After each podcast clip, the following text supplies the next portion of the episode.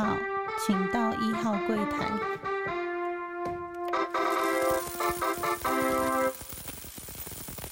大家好，欢迎收听初一十五，我是主持人 Q A。这一周还是要跟大家更新一下海外派练小剧场的部分。那为什么会一直持续做？之前大概要跟大家说明，因为现在被外派的关系。那我们节目的主轴呢，还是会跟大家分享一些金融的尝试跟经验，然后主要还是不会涉及到我目前工作的内容的部分。那为什么我们的节目呢，还是可以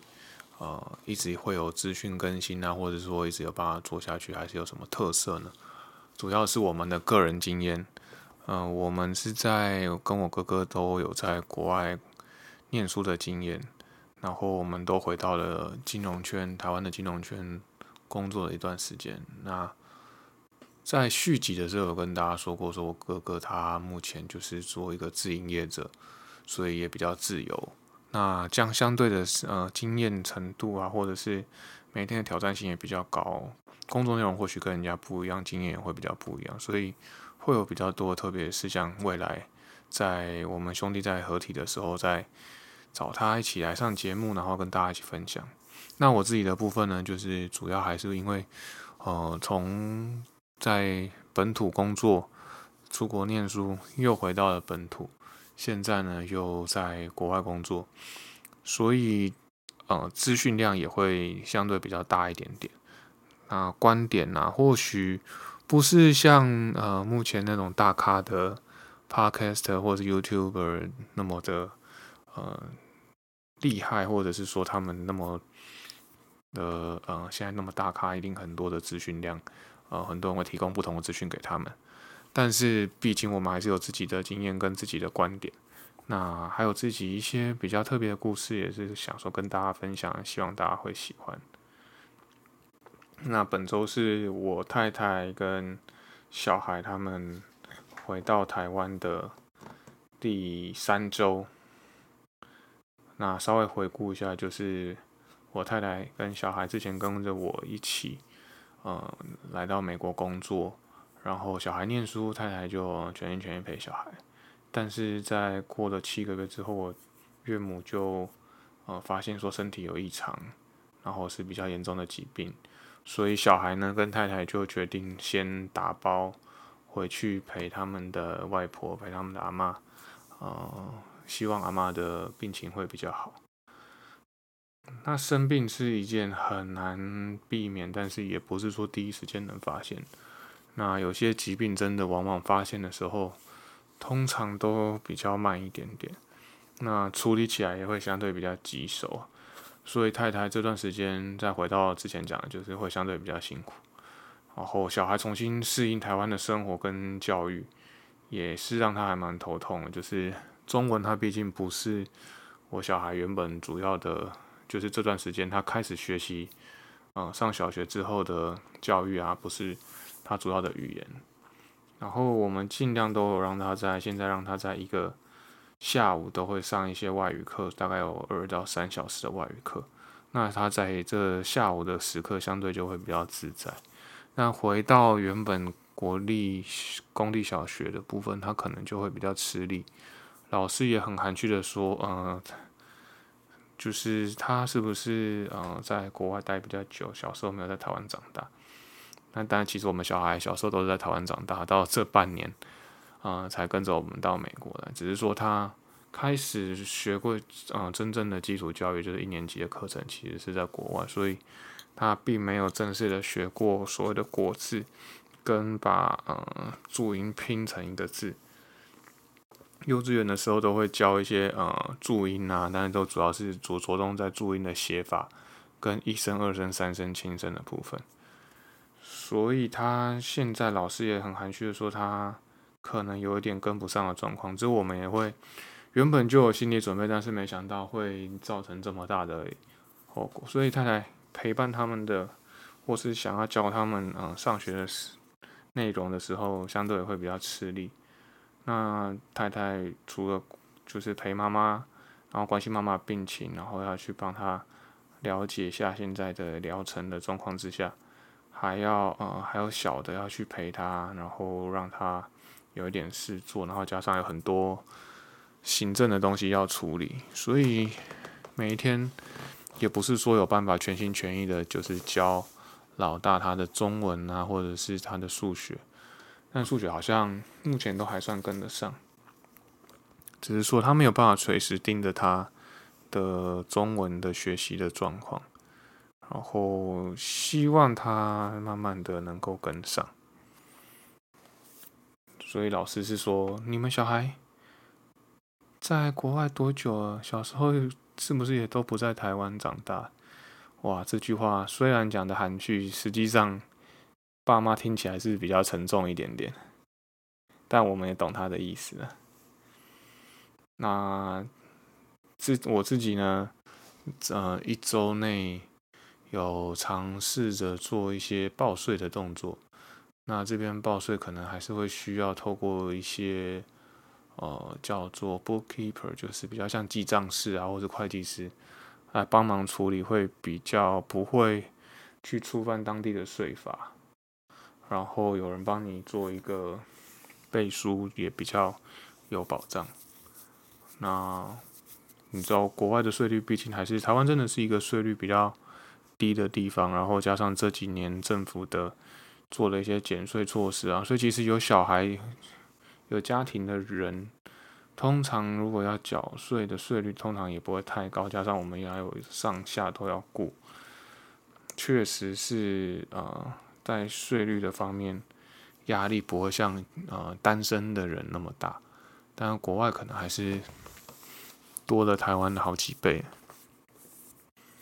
那这周有完成了签署，可能下一周就会收到，嗯，所谓的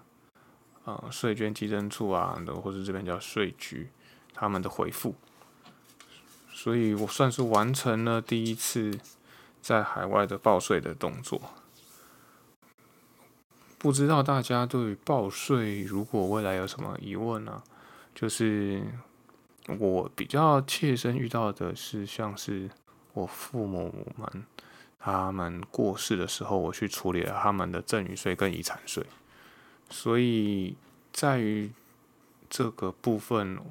如果要怎么申报啊，或者是说啊要多久以内申报，要注意什么，这个部分可能未来再做一集再跟大家分享。那因为这是个人的经验，也是比较特别一点点，所以作为给大家做一个故事性的参考。然后最近呢，台湾看起来疫情会没有之前那么严重。虽然说还是好像每一日都还是破万人，但相对起来已经比之前好一点点。然后我身边在国外这部分也开始会有一些遇到有些确诊的人，就是二次确诊或者初次确诊的人都有。然后看起来大家也都咳嗽的，路上听到咳嗽的人也变多。公司的办公场所内咳嗽的人变多，就是心里会有一点惶恐。那加上我们工作常常都处于比较高压的状况的情况之下，抵抗力难免就会比较差。虽然说我自己的习惯呢是每天都会吃比较多的维他命 C，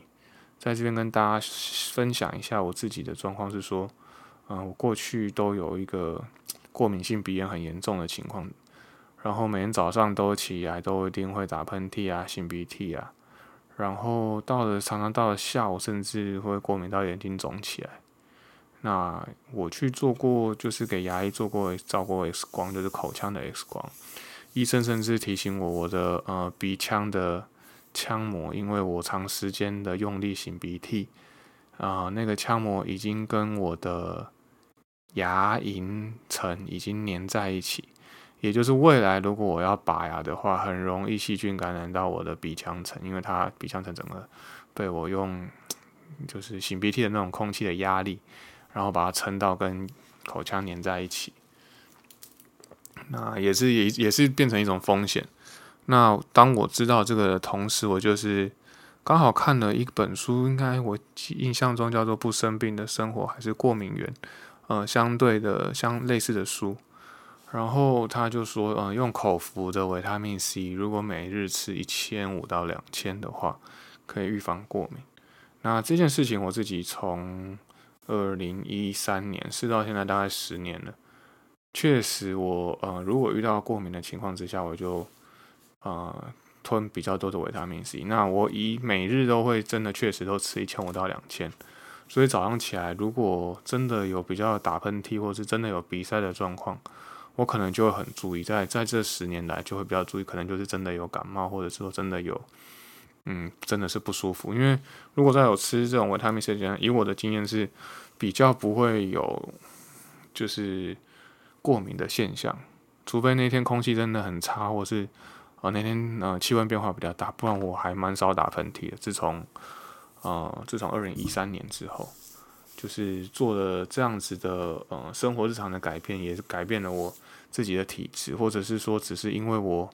啊有碰到有吃了维他命 C，所以让自己不会那么容易的呃过敏被诱发。所以说，呃，如果说我还是最近遇到一些这种啊工作压力比较大的情况之下，然后如果身边有人感冒，我可能也会再多吞一点点维他命，但是毕竟呃自己把免疫力提升，还是比较难抵挡这种 COVID 它带来的呃比较强烈的病毒，所以呢，我这一周有突然在周六下午啊想一想，就想说，诶，这两天看到好像有某处看到新闻说有某处在免费的啊帮大家服务打疫苗。但是我又怕说，哎，六日有时候国外他们机关比较少开门，所以我就毅然决然的跑去啊这边的卫生局，就是他卫生局会带类似有诊所的那种医院的感觉，然后他也算是在急诊处啊报到登记，到下午四点半就截止，我大概在三点五十分开车到那边走进去说我要打针，然后那他们也很赞，就说好啊，那你把你的。小黄卡，或者是说你的一些疫苗证明给我，然后我小黄卡忘记带了，所以我就刚好手机里面之前有拍下，因为这阵子都会搭飞机嘛，就拍下来，然后请他们帮我确认一下，诶，还他还帮我用我手机把它印下来，然后就看就有做一个记录，说我第一季的 BNT，第二季 BNT，第三季 BNT 大概是几几年几月几日打的，那当下我也发现说，哇，我上一次打第三季。的时候是去年的二月了，然后差了一年多，所以其实我根本也忘记说，嗯，到底会要打疫苗前要注意什么啊，或者是说会有什么副作用？其实我大概知道，我上一次发烧的比较严重，但是其实就一瞬间又很临时的跑过来打，然后也没有做它，也没有说很多很多水啊，人家都说要多很多一些水跟多吃一些维他命，我就只有照每日基本的水。的量，然后跟吃维他命的量，就去打了疫苗。那后来我有跟他说沟通，我想要打最就是比较新的时代的疫苗。那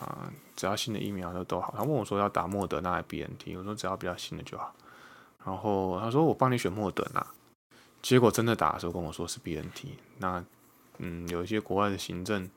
你也不懂，那你也。不会再特别去多问，因为想说，反正我本来就没有想法说他打哪一种，就是已经临时到我根本连这些资讯，或是根本已经久到要像大家之前都会很很认真的去分析啊，哪一个混打，哪个不混打，第一季打什么，第二季打什么，完全脑袋已经没有这种概念了。然后在这种情况之下去打疫苗，然后打了，同时我在想说，哇，那不对，这会不会很累？这会不会很不舒服？然后是不是回去要多喝水？哇，手会很痛，要怎么睡觉？是不是要睡另外一边？都已经到他扎了针，我才会想说啊，有这些故事存在，要注意这些事情。然后回来，当然就呃，刚好这一周有比较特别的状况是说，我相信大家也都一样，这一周刚好是那个世界杯棒球经典赛的呃，台湾在 A 组打的当周，所以从礼拜五。晚上开始，我们就比较跟我同事就比较晚睡，在看棒球，看到哇，第一场好像看到快两点吧。然后昨天下午就是也是打完疫苗之后，我回来想要休息一下，休息不了，睡也睡不太早。然后就开始呃弄一点东西，就是弄一点整理一些东西，然后就问我同事说：“哎，你要不要去吃个饭？”但其实，在吃饭的同时，我们去走路去附近餐厅吃饭的同时，就感觉到好像有点手臂有点开始疼痛。到晚上看棒球的时候，哇，那其实又拖得很久。昨天又打的那个棒球就打特别的久，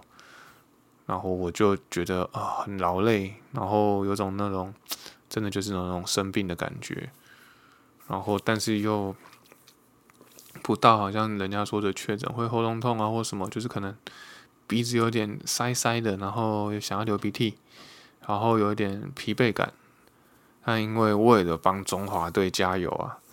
我们还是撑在那边。那我们不知道过去有没有跟大家分享过，我个人啊最喜欢看的球类就是棒球。然后，如果你跟我讨论一些像篮球的部分啊，我可能真的就没办法。但是你如果跟我呃讨论棒球啊，或者美式足球啊，甚至足球的部分，可能都都会有办法。男生嘛，毕竟对这些体育或者球类运动都比较有兴趣。然后。这几天就是都为了帮中华队加油，身体都看了三场比赛，身体都弄得很疲惫。加上打了疫苗，我这几天的那种整个六日都没有休息的感觉，心里好像或许比较放松。就相对比较起来，如果我今天我太太、小孩在我身边的话，我可能对于这场赛事，我可能就是用手机关心啊，或者是说趁他们去睡觉才能继续看。或者自己默默的看，或者甚至我太太睡觉了，我可能也不看，因为也怕吵到她，或吵到小孩。所以这件事情，我太太也说：“哇，你现在是伪单身呢。”那我自己感觉酸酸的啦，但是就是还是想要小孩啦。如果就是说让你伪单身跟小孩，我当然是小孩啊，谁想要伪单身呢？伪单身那种。就是可以做比较多事情，没错，但是那种空虚感，或者是说一个人你需要找很多事情做，把自己填满。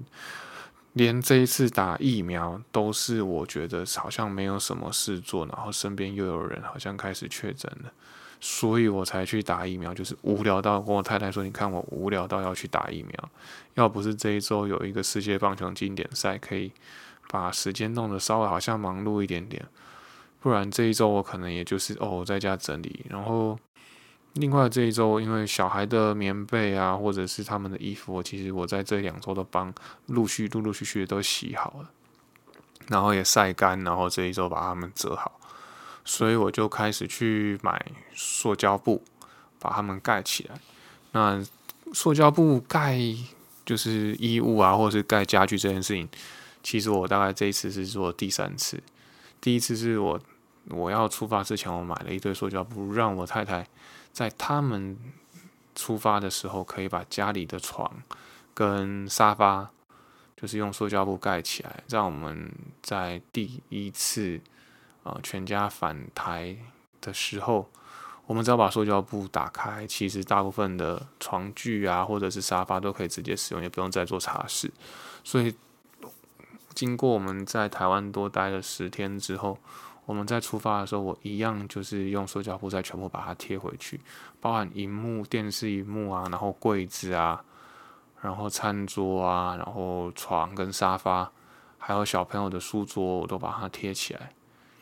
所以他们这次回去的时候，在在呃用床的时候，就是本来太太担心会不会太多灰尘，会想不对，因为我都有盖手脚布，然后他们回来就可以回回到家里就可以直接。啊，使用这些家具也不用担心灰尘会很厚，这边可以跟大家分享一下这个经验。所以呢，在我很期望他们回来的心情之下，但是又觉得他们可能会需要回台一阵子，所以我就帮他们把这些东西整理好之后呢，就用家用塑胶布盖起来，然后也当做一种对他们的想念呢。就是做一些有跟老婆小孩相关的事情，做一种想念的动作。对，然后这边的买的塑胶布不像台湾，台湾玩的很厉害，都会有个胶带式的那种，就是可以粘在墙上，或是粘在一个地方，然后再布再慢慢往下拉那种。哇，台湾真的是塑胶、塑胶袋跟塑胶大国，这种产品啊，这种制品都非常的厉害。然后一样，除了帮把小孩子的东西收好，把家里整理好以外，一样又开始准备了一些餐点，就是下周要吃的餐点。然后，嗯，我觉得这几天算是充实的。然后加上有球赛陪伴，然后同时又又跟我同事一起看了这这三场球赛之后呢，呃。心灵我觉得还算是空虚啦，但是至少时间上面得到了一种填充。然后哦，对我今天就是周日的早上打完疫苗的隔一天，我还是早上去做运动。哇，那手指痛的根本就举不起来。但是我又觉得说，啊，好不容易都加入会员了，就应该六日把把握六日的时间。如果这一周只去一天的话，也也相对真的很浪费。所以，就算我很不舒服、很累啊，我还是去啊做了一下一做了一些举重的呃，应该不是说举重，就举了一些哑铃啊，或者做一些啊练了一些背的部位。但是到了下午，我根本饭也吃不下，然后球赛也看不太下去，球赛看得快要一直快要睡着，一直晃神，然后就身体呈现很不舒服的状态，然后手更举不起来。然后这些肌肉就开始酸痛啊，不论是前一天练的胸，到今天练的背，都开始做，就是有酸痛的倾向，然后就很不舒服，所以有点后悔啊，就是说为什么要去做这件事情？那回归到原本的，就是说我还是希望自己的生活充实一点，然后不要浪费太多的时间，所以常常会把事情都排得很满。这件事情呢，可能就是不论是小孩在或小孩不在。我都会想要做这件事情。他们在的时候，我们就把时间排得很满，带他们去很多地方，然后该买的菜买一买，然后该做日常生活做都该要做起都要做，然后或甚至教他们呃写中文啊，或者是教他们看数学，这个部分都是我们平常他们六日在，就是我们习惯把时间塞的做的比较满一点点。那到现在，不论是有小孩没小孩，太太没太太，我们的习惯都还是不变。我太太在台湾。也是带他们去了，啊，上了一些手作课，然后还有带他们去百货公司吃饭，跟挑我老大的生日蛋糕。就是大家习惯都还是一样，就是把生活六日的生活弄得比较充实一点点，然后一到五就很认真的工作。